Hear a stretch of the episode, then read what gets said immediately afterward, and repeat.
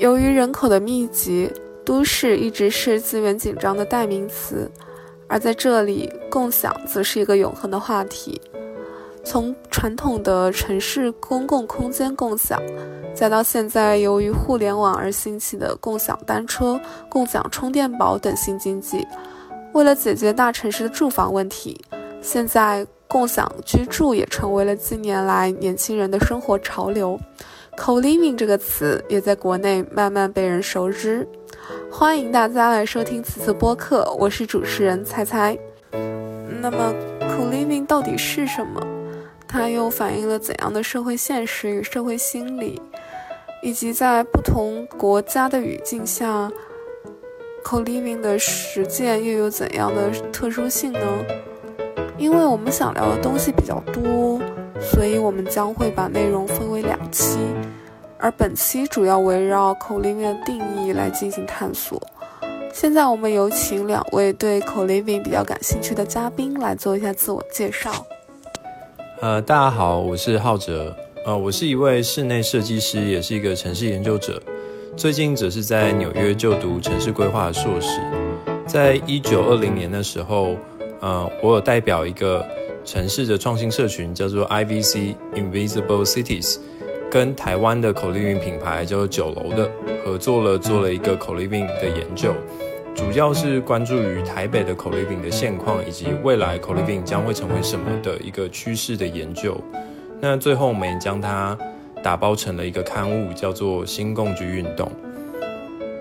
我自己也有做过口令、住过口 living 的经验。所以，对于这样子传统的生活不太能构成的这种新想象，充满了好奇，所以蛮想跟大家聊聊看，co-living 还有什么样的潜力啊，或者是更多的意义可能。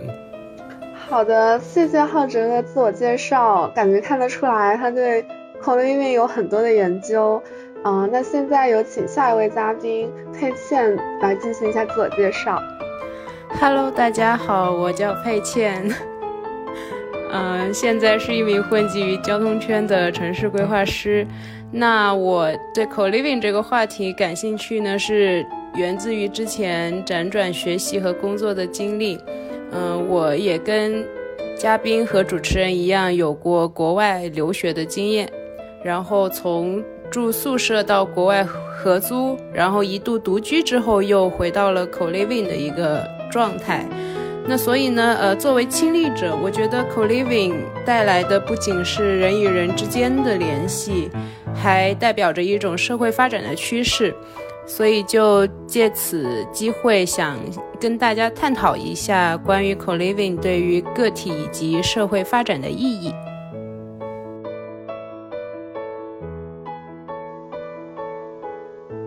嗯，好的，感觉，哎。每一个，嗯，怎么说呢？旅居国外的人对于，嗯，合租或者说住宿舍，都会有一言难尽的话题。就比如说，我最近也是刚刚搬进我自己新，嗯，我自己那个租的 apartment，然后昨天添置家具什么的，就是非常消耗时间，嗯。所以大家对于 co-living 的看法或者理解到底是什么？因为因为可能每个人对于它的理解都会很不一样。那嗯，像我的话，首先从字面意义上来呃理解，co-living，co 和 living 它两个是其实是一个新造的一个词嘛。co co 的意思的话就是 co，那就是嗯，其实在英语里就是。有一种共的意思，它可能代表着，嗯，collective，嗯，collective 都是非常具有公共性的。嗯，living 的话，那那就很很好理解字面意思，可能就是生活。嗯，所以就是像感觉是一种，嗯，两个可能不太相干的人。嗯，在保有自己私密空间的前提下，会去共享部分公共空间，共同生活协作这个样子。嗯，可以简称共居吧。啊，那不知道两位嘉宾对于这个词，嗯，会有怎样的理解和不同的看法？嗯，那我先讲一讲我的想法。嗯，我其实对于 co-living 最初最初的印象，就觉得 co-living 其实就跟平常见到公寓或者青旅其实没有太大的差别，因为说白了，co-living 它的一个中文的直译就是共居嘛。那么其实对于我们来说，可能最常见的这种共居模式。要么就是像大学时的集体宿舍，要么是这种呃，就是集体公寓的一个形式，或者是青旅的一个形式。但后来我觉得，就是在探讨 “living” 这个词的时候，其实它真正的重点应该是这个 “living” 是怎么样大家去共同去拥有的。然后这就让我想到我自己留学的时候，就是跟朋友合租。就合住的一个地方，然后我是合住过两个地方，一个是四人的一个大 house，然后另外一个就是两人间的，呃，一个呃 apartment。然后四人间那个大 house，因为其实大家也没有什么交流机会，所以感觉就是一个人住跟几个人住没有什么区别。但是呢，当时我住，呃，我跟另外一个朋友合合住的时候呢，我就觉得。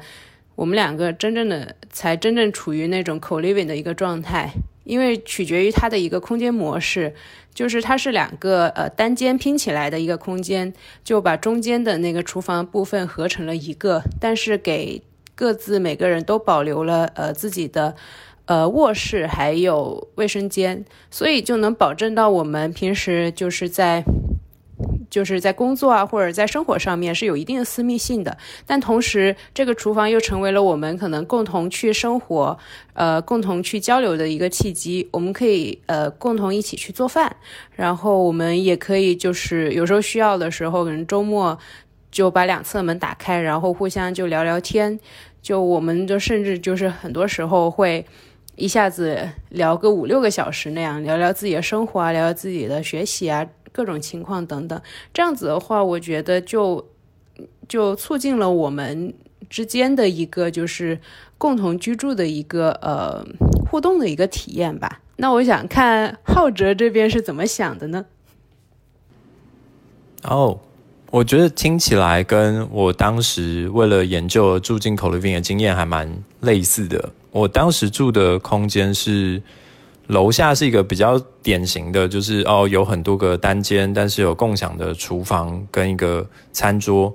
但我本身是住在二楼的一个上下铺的一个房间，那个上下铺的房间可以住到四到六个人，然后所以它有点像双重的空间，因为等于上面的上下铺又有一个共享的桌子。我们平常大部分是用上面共享的桌子，但偶尔会跑下来串门子啊、煮煮饭啊，然后跟楼下的单间也聊聊天。所以那个时候会觉得，哎，一方面可以感受到，哇，一整个公寓里面可能有八九个人，每天都可以碰到不同的人聊聊天，然后听他们今天做了什么事情，非常的新奇。但一方面又觉得说，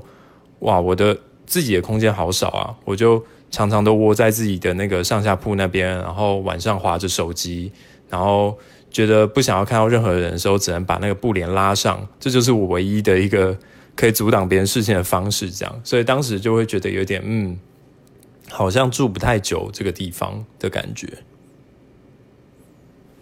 谢谢两位的分享，感觉嗯，从两位的嗯 co living 经验中来说，感觉就是。可能在 co-living 的过程中，嗯，私密空间会受到共享空间的一些影响，或者说，嗯，要要么就是可能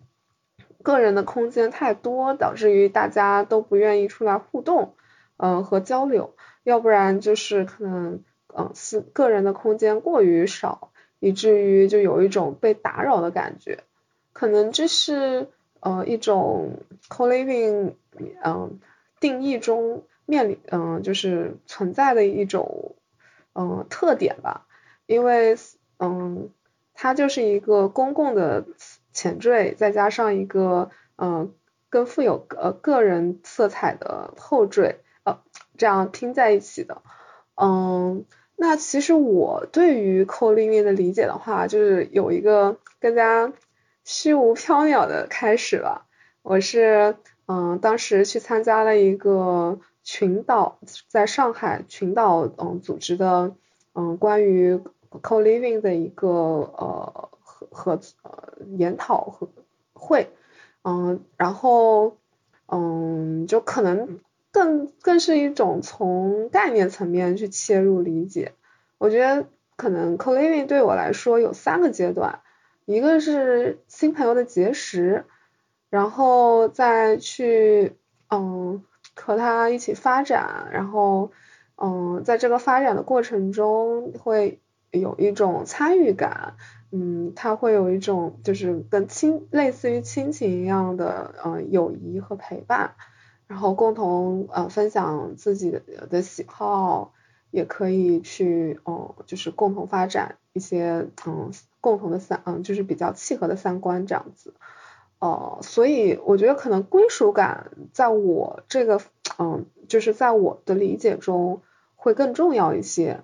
那有了这样的一种，哦，对于这个群群群体的归属感之后，它可能就会作为一个辐射源一样，嗯，可以去在一个社区中容纳更多的人，嗯，参与更多的活动。嗯，不知道。嗯，就是从这个方面来说，嗯，大家会有什么不一样的经历吗？或者说，嗯，你们在嗯当时共同生活的时候，会有会会不会有一些这样的集体活动呀之类的？嗯，如果是说从归属感来讲的话，我讲一讲我自己的，就是先先讲一讲，就是对这个呃。归属感本身的一个就是发展一个特点吧。我也是在想了很久之后，觉得它其实是有一个变迁的，就是呃，比如说像很早年的时候，就是呃一大家子住在一个院子里的这种，就是血缘关系的这种模式呢，它就可以通过这种就是亲戚之间，还有呃父母之间这种关系，然后就形成一种共居的一个效果。然后到后面呢，就随着城市化发展之后，其实这种这种呃大家庭的模式，它是有慢慢瓦解的一个趋势。那像呃，比如说大家到了一个大城市里面，可能都会去找类似于同乡会这种地方。然后这里面呢，就是呃地缘会让大家能够聚集在一起，然后。就开始就是共同 share，就是自己的一个地域文化，而且就是通过可能是通过这种地缘模式，呃，大家一起居住，然后还能还能保持自己原来的那种在以前家乡里面的那种生活模式。然后到后面呢，就是呃，其实，在八十到九十年代的时候，大陆这边是出现了一种叫单位大院的一个模式，它其实就是呃住在那个。单位附近有一个社区，然后这个社区里面的人全部都是那个单位里面的同事，那这里面其实就产生了一个业缘的一个联系，然后这个业缘的这个联系呢，它就呃让大家可能不只是说有职业上联系，而因为大家都生活在一起，就变成了又能了解同事的一个呃职业的一个呃就工作上面的情况，然后同时也可以去呃了解到就。共同去生活，然后，呃，让同事们可以就是通过这种方式去相互解决一些问题，也可以去拉近同事们之间的一个关系，这对工作上面也是有一定的帮助的。但我觉得现在就是，呃，发展到现在这个阶段呢，其实当单位大院这种模式，呃，就是逐步被削弱的情况下，其实现在这种 co living 呢，它更加更加倾向于像是那种去缘的形式。就是根据大家的一个兴趣，然后去呃，就是住在一起，然后通过兴趣，然后去促进大家的一个交流。嗯，我个人会觉得，其实去源这一个模式呢，它其实呃，相比于前面的三种形式来说，它的一个联系度相对是比较弱的。毕竟人的兴趣其实还是多少是会根据。会因为各种各样的事情，然后产生一些变化，所以呢，屈原他其实特别依赖于就是参与的，呃，就频繁参与的那个活动，然后去激发大家的一个共共同的兴趣跟爱好，然后让大家能够促进交流这样子。所以我感觉就是，其实对于我们现在如果要去发展偏去源性的这种 co-living 的一个归属感这个模式来说的话，嗯，就是去。其实对于我们来说，就是共同的活动带来的归属感可能会呃更加的重要一些。比如说像呃之前看到的 Grace Kim 在 TED 里面发言说一起吃饭啦，还有说有些地方可以参与，就是一起耕作，甚至是一起洗衣服等等这些活动，就是让大家都参与到这种呃社区活动里面来，就可以相对来说可以促进一些归属感的生成。我不知道浩哲在这一块是怎么想的。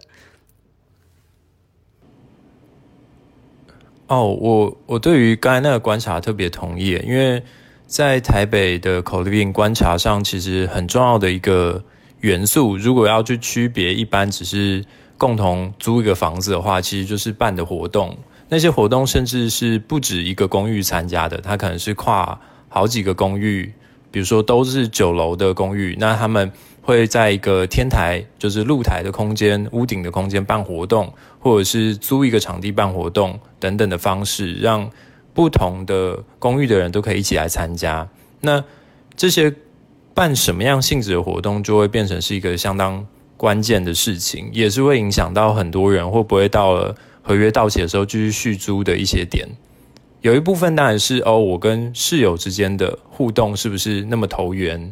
呃，我们是不是能变成朋友？还是是哦，可能是我们都有共同的兴趣哦，特别喜欢一起煮饭、一起跳舞等等的，然后莫名莫慢慢的就会形成一个圈子。这个的确是一个蛮常见的一个部分。不过我我刚才听到叶缘的时候，又会想到一个，他在现在的环境好像。又开始出现另外一种形态业缘，它可能跟过去那种比较大院型的不太一样，但是会有比如说都是摄影师的，他们就会租在一起，把公寓的客厅变成是摄影棚，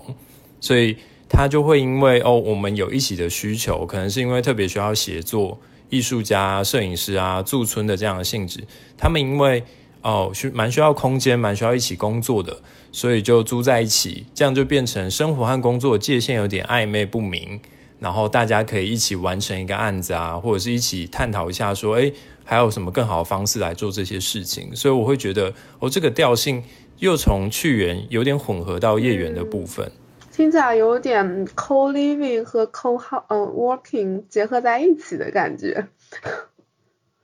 嗯，对。我也有听说过，就是那种，嗯，一群艺术家，他们可能租一个大 house，然后，嗯，下面就会去定期举办一些展览啊什么，因为艺术家本身就有这样一个需求嘛，嗯，确实是一种比较好的方式，可能他是从业缘出发，你也可以说，因为他们对这种东西本身，对艺术、对音乐，他们就有共同的兴趣爱好。所以他们才可以去进行很多活动。其实有的时候确实就是业缘和去缘这两个东西不是特别容易能够分得开。那刚刚浩哲其实是有说到一种就是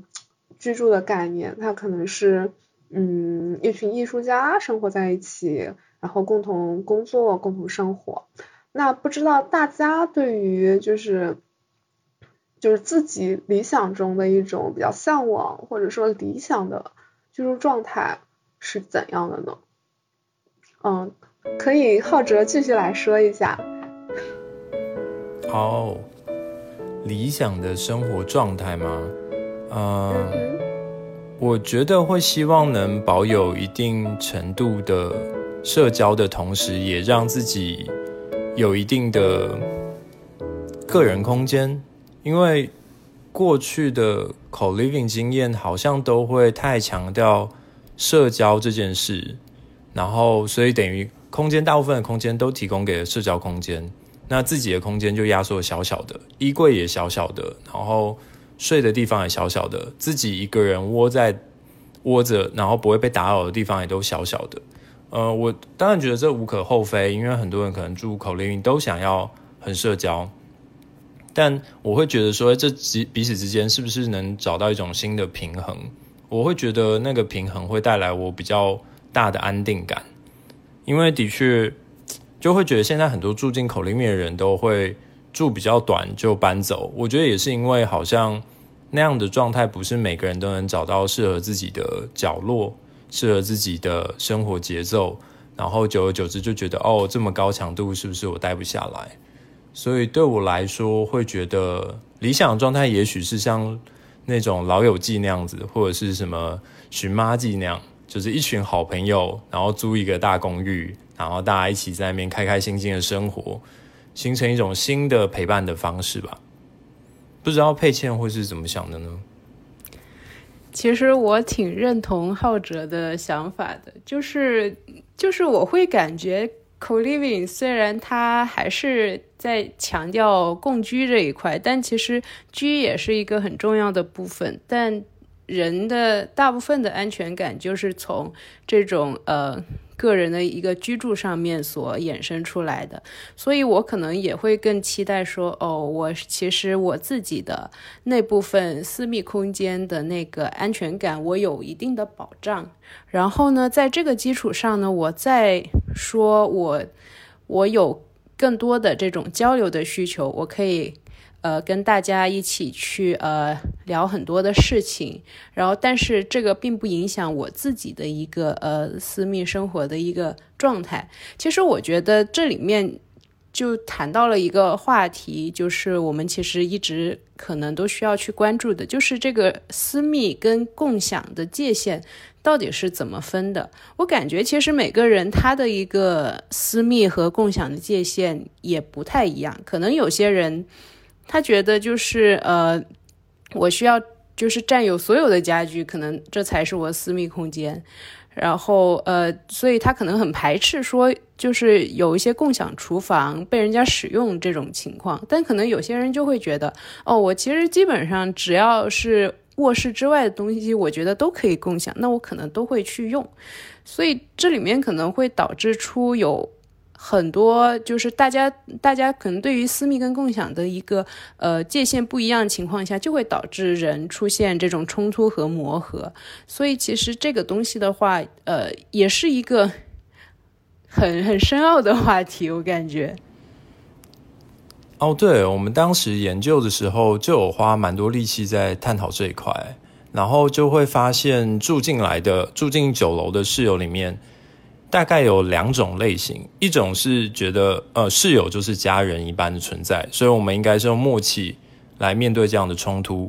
但有一派就会觉得，可能他是之前住过 share house，他就觉得哦那样很好，每一个冰箱的每一层都有贴标签，我很知道我就是放在哪里，我都不会被打扰，我们不会有冲突，所以他就会很希望把空间密布着标签，大家都知道有一个很明确的规范，我们就该怎么样一起生活。但有时候这种规范呢，就会让这样期待是默契、期待是陪伴家人关系的室友会觉得，哎，怎么好像你是管理者，我是被管理者，我们之间的关系好像不太对等了。所以这样子两种期待不同状况下，也会产生一种新的冲突。所以我就觉得这个现象其实还蛮挺有趣的。嗯，我可以感觉到，就是其实如果要有归属感的话，就是一种。嗯，可能对自己领域，首首先是对于团体的一些参与的呃参与度，其次还有一点就是你们刚刚频繁提到的，就是对于私有领域的一种控制力。就如果只只仅仅是只有共享那部分，而没有一种嗯就个人私密空间的控制力的话，可能就也不会那么的有归属感。嗯，会觉得，嗯，要么要么就会觉得自己是一个，嗯，就可能不太安定的生活状态，要么就是会觉得，啊，那我可能就是一个被管理的人，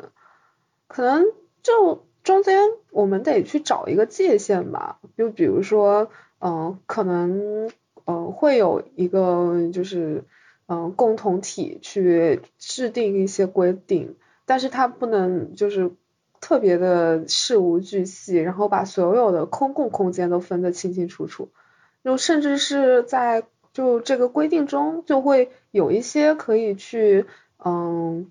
嗯激励大家一起共同协作的呃工作，就比如说嗯我们。就必须得每个人都参与一些就志愿性的清扫活动啊什么的，就这样子，嗯，共同做饭之类的，就可能这样的一种参与感，嗯，是 co-living 不可缺少的一部分，也是构成它，嗯，一种归属感的部分吧。嗯，那大家就是第一次住进 co-living 的经验，其实也已已经有分享过嘛。对浩哲刚刚说到的，嗯，就是酒楼这个经验也会比较有兴趣，或者说你第一次住进 co-living，其实，嗯，人员会比较多，就不知道有没有发生一些比较有趣的事情。然后第一次住的时候嘛，嗯，我后来也有短暂住过一个酒楼，后来做的一个比较新的公寓。就是有空间上形态有点不太一样，公寓那一次的经验就还蛮不一样的，因为那一次的经验是，它是有两个入口，就是有一个有前院，一个有后院，然后所以会有两个房间是对着前院的，两个房间对着后院的，但同时间正中间则是厨房跟呃餐厅那些的区域，所以有点像是各自有各自的进出口。但平常我们需要社交的时候，我们才到中间这个厨房的区域去社交啊、吃饭、聊天啊。那那个状态，我就觉得，诶，跟之前这种很极端、非常高强度、一直在社交、一直在社交，然后只能靠拉布帘来保有自己隐私的情境，非常的不一样。然后我就会觉得，诶，这个好像是一个我比较能适应、能比较久待的一种居住的环境。因为那个状态就会变成，你可以跟你比较亲密的人，也许是好友，一起租个两间，那另外两间也许是别的群的人一起租的。但我们只需要在呃需要社交的时候，有可能就是刚好每天午晚餐的时候，在厨房碰上，装个水，吃个宵夜的时候碰上，然后我们就聊聊天。但是回去以后，其实那个。包裹自己的还是那个私人的空间，然后我自己私人的出入口的这件事情，有对着私人的院子这件事情，会给我比较大的安定感，好像我能去好好的布置我自己的空间，不太担心打扰到别人。好，嗯，刚刚听到浩哲这个这个经历，其实挺有趣的。其实我特别好奇的就是，嗯，就是大家会期待怎样的一个共享空间？就我知道的案例，就是比如说像日本，它可能有那种社区型的那种洗衣间，本身也是个消极空间嘛，就大家去洗完衣服之后，然后就走了。然后呢，但但后来呢，就是呃开始有咖啡桌放在那儿，然后呢，大家可以洗衣服的时候打个咖啡，然后就可以有个契机开始聊天了。那这里面其实就已经提供了一种交流空间，我就挺好奇。嘉宾跟主持人就是对于对于这种共享空间的一个形式，有没有一个什么样的一个想法？让我想到刚刚佩倩有提到那 Grace King 在 TED 的案例，他提的虽然他的 term 不叫做 co-living，他用 co-housing 这个词，但我会觉得他其实在谈的就是说，哎。我在保有我自己私人空间下，我们还能共享些什么？比如说，他在 co-housing 的这个概念下，他谈的是他设计的房子，大家共享的是呃社区的餐厅、社区厨房，大家可以一起煮饭，或者是有一个小中庭、草坪，小孩都可以在那边跑步。那我就会觉得说，会不会我们在共享？也许共享客厅是一个很能促进社交的状态。但同时间，社区还有很多这样子频率很高的空间，就像刚才提到的，像洗衣间啊，或者是呃，社区可能我们常会去的地方是丢垃圾的地方，或者是等垃圾车的地方，像台北要追垃圾车，所以我们也会因为要追这些垃圾车的时候，跟邻居聊天。啊，因为我们每天在这个时段就会碰上，那会不会其实这种呃高频率，但是时间强度不是很强的地方，反而是一个很适合共享的地方？因为这样子既不会打扰到我们自己的私人空间，可是我们又会在一个比较自然、轻松的状态下跟彼此交流，这样，所以我就觉得，哎，我们也许可以拓展一下共享空间的可能性，而不单单永远都只是去把自己房间做的小小的，然后逼空间弄得很大，很适合开 party 的那种状态下来做共享空间。我觉得这也许是一个新的思路。嗯，你这个话题让我想到了，就是一个。梗吧，我也不知道算不算个梗，就是，呃，离厕所和饮水间或者说饮水机最近的地方，嗯，往往是那些就是消息最灵通的地方。但是我之前听到过一个梗，就是，嗯，如一个老有有一个老板，他特别喜欢，呃，坐在就是饮水机旁边的那个工柜上面，然后后来就是。大家都问他为什么，就是后来才发现，就因为这个地方是，嗯，在一个办公空间中最能频繁的，就是，嗯，去进行一些交流和互动的地方。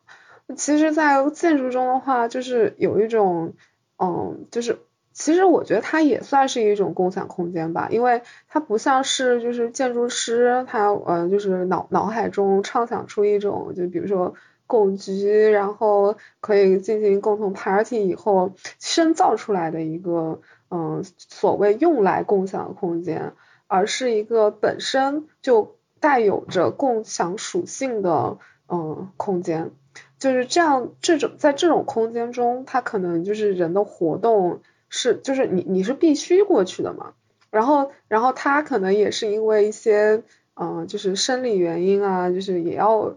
就是必须过去。那在这个一来一回、一来呃就一来一往中，其实确实互动就会开始发生。那那其实，在很多就是设计中，它也是就是运用这样子的一种方式，就是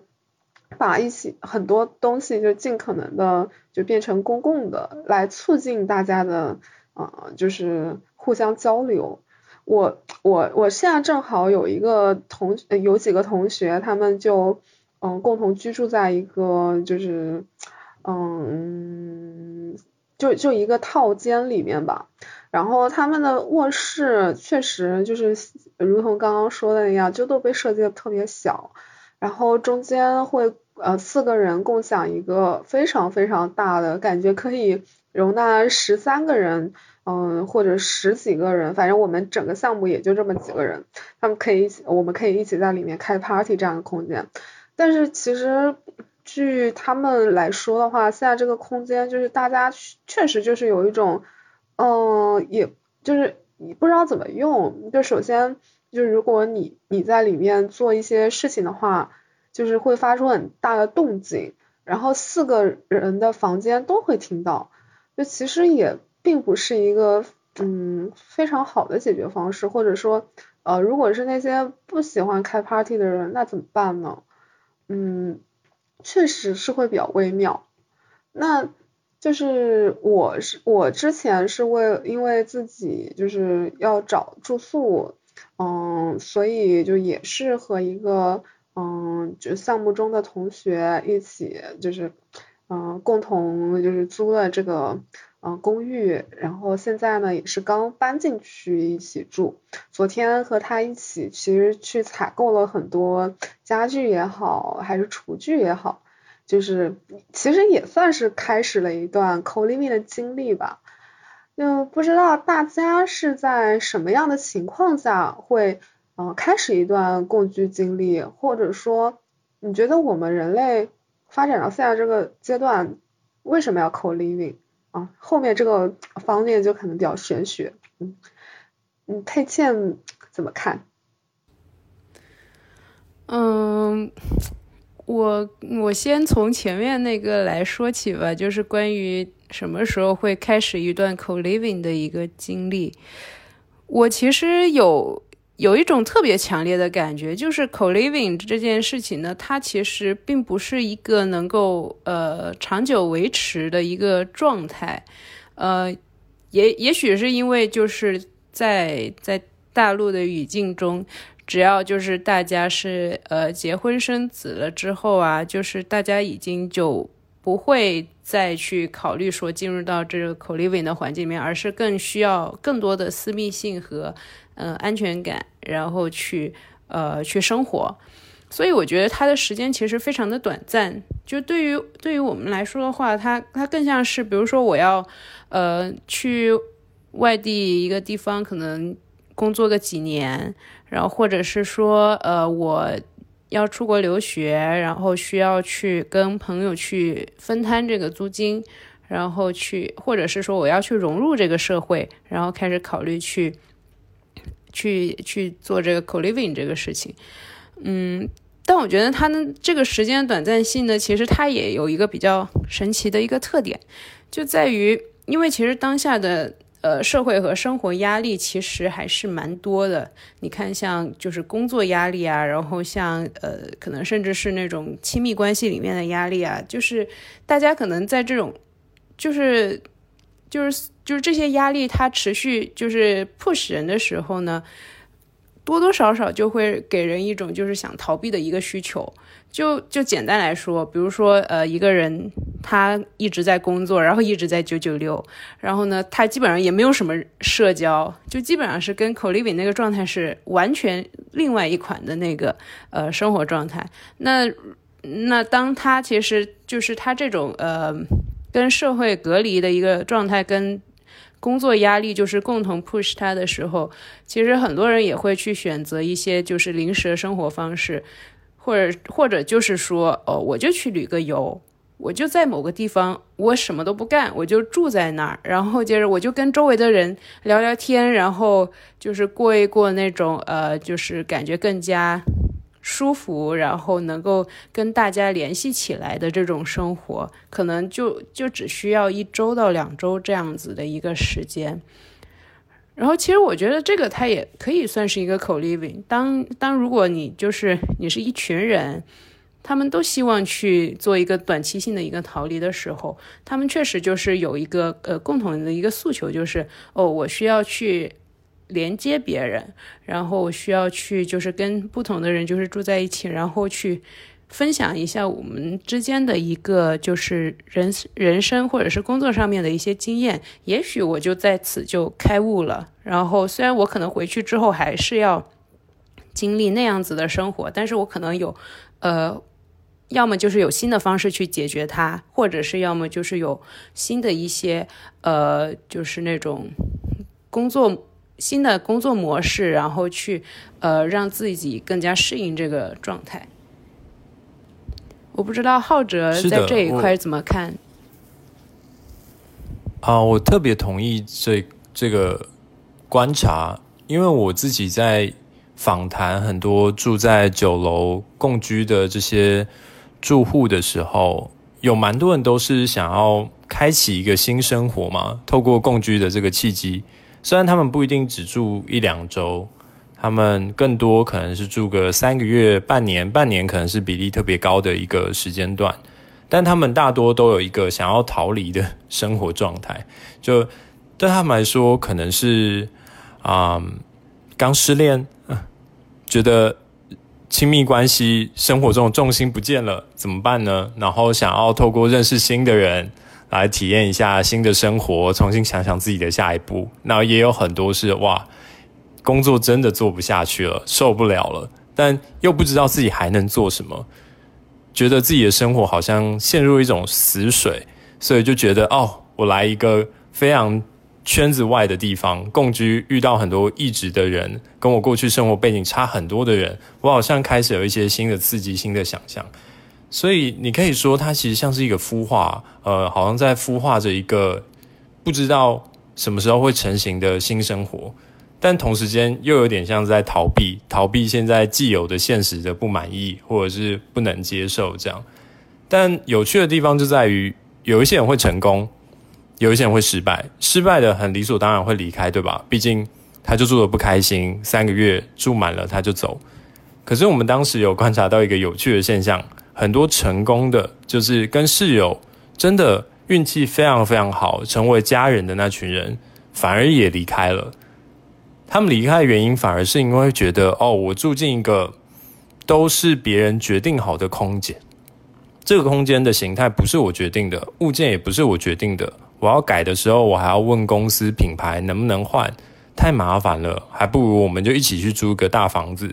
一直租一个空白的、没有家具的公寓，我们重新布置我们的生活。所以这很有趣，就是好像它真的就像佩倩说，它是一个相对短期性的事情嘛。因为成功的也离开了，失败的离开了，好像大家都是来一个体验营一样的地方。嗯，我的理解是，可能因为嗯，共居它本身就是从一堆陌生人，或者说可能彼此由由于可能在国内就这种模式下。可能共居一往往都是从嗯非常陌生的人开始，就这种建立的关系其实是非常不确定的哦。其实我觉得话，这个东西就是在中国或者说呃就是会有这样的模式，可能也和我们这边的一种嗯 co living 的模式有关系。就是在国内可能更多的还是一种嗯就是。开发商或者说一些就是品牌，他去进行一种商业的，嗯，就是呃整体开发吧，就是然后嗯去运营，嗯，我们可就是一些年轻人可能会去选择，就是呃嗯就是去居住，嗯就这这样的一种状态，呃，但是其实我知道的是，在国外它。就是一种更更不一样的状态，就是嗯，有一些就是这种 community，你要加入的话，你其实是需要去经嗯通过就是所有里面成员的同意，就是有一个像呃非常简单的面试的这样一种感觉，所以其实可能国内外的一种差别，也是我们后面可以去讨论的一个东西。呃，就包括呃，co-living 存在的一些经济问题啊，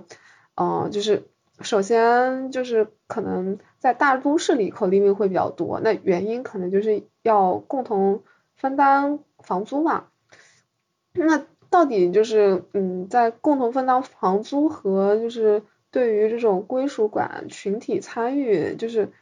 嗯，就需求方面，到底是哪个比重更大呢？是不是？更多的人其实去参与一种 co-living 的行为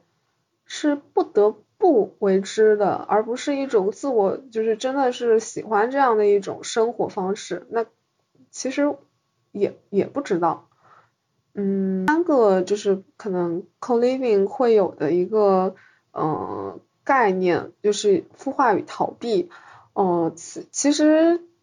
嗯，在国内就是嗯。他会更多的就是有这样一种逃避的趋势和就是孵化出来的过程，可能可能是嗯，就是因为嗯，co-living 它在国内还是一种商业运营的就是形式，嗯，可能大家对于就是就是就是平台运营就是这样的一种形式，就是运营的话管理的话，就是参与感不是特别强。啊，我之前有机会和一个在北京的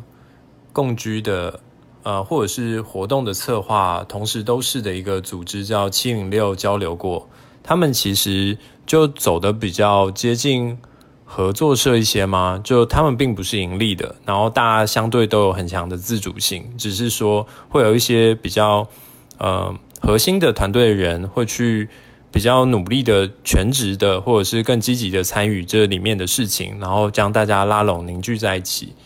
那他们原先也只有一个据点，就在北京，但因为疫情的关系，就是这个八年还十年的据点就撑不下去，撑不下去了，房租付不下去了，后来就变成分散到各地了。但有趣的地方就在于，过去住过的人，或者是参与过当中活动的人。很认同这样的理念，所以可能后来到了大理，后来到了广东，后来到了上海或者是成都很多地方，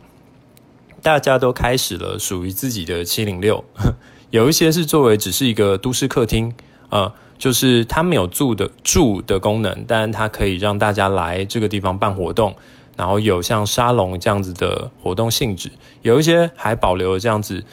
租的住的这样的形态，所以就会有一些朋友、一些认同这样理念的人住在一起。通常都也还会搭配一个短租的房间，让一些七零六的爱好者或者是呃旅居到这边的人能短暂住一下，然后一起交流的这样的性质。所以我会觉得这样的形式其实特别有趣，就是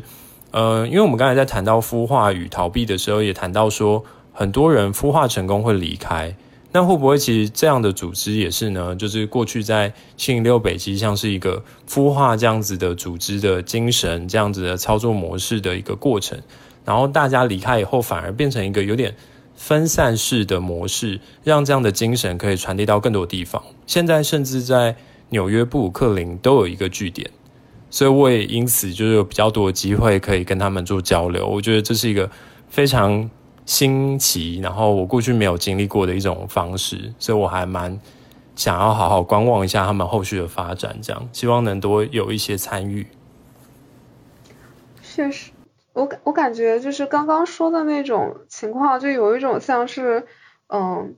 把北京七零六这个据点作为一种呃 co-living 概念的传播者。然后他可能通过，嗯，就是，嗯，一些年轻人的入驻，然后让这个概念就是得到了一些传播，以及这项这样的年轻人，他们其实在认可这样的理念之后，他们可以去进行，嗯，就是更多的就是实践吧，就有一种星星之火可以燎原的趋势，确实还挺有趣的。就是，然后嗯，刚刚浩哲提到的后面几个例子，就好像其实对于嗯，就是是否要在里面进行居住这个东西，